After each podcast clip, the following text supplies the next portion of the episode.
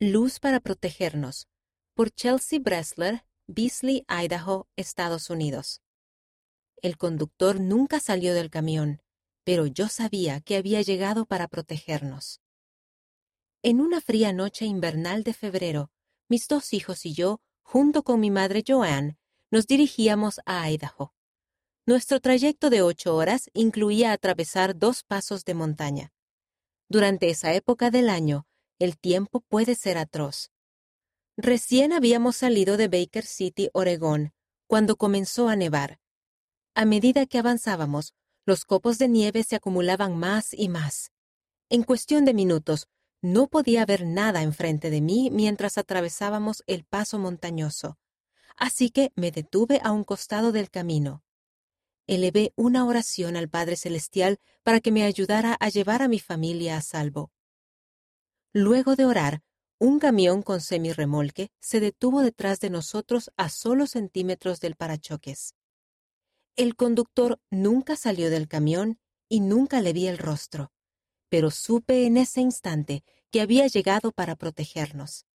Al estacionarse detrás de nosotros, usó las luces del camión para advertir a otros conductores que nos habíamos detenido.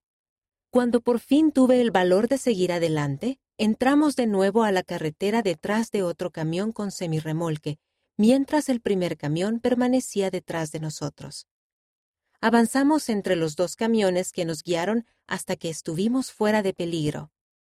Al salir del paso de montaña, la nieve se convirtió en lluvia. Deseaba dar las gracias al conductor que estaba detrás de nosotros, pero apenas salimos del paso ya no pude verlo. Para entonces sabía que íbamos a estar bien y que llegaríamos a casa sanos y salvos, y así fue. Nunca había tenido tanto miedo en mi vida. Agradezco que el Padre Celestial enviara ángeles de la guarda para protegernos, aminorar nuestras preocupaciones y darme la fortaleza y el valor que necesitaba para llevar a mi familia de vuelta a casa. Irónicamente, soy hija de un conductor de camiones.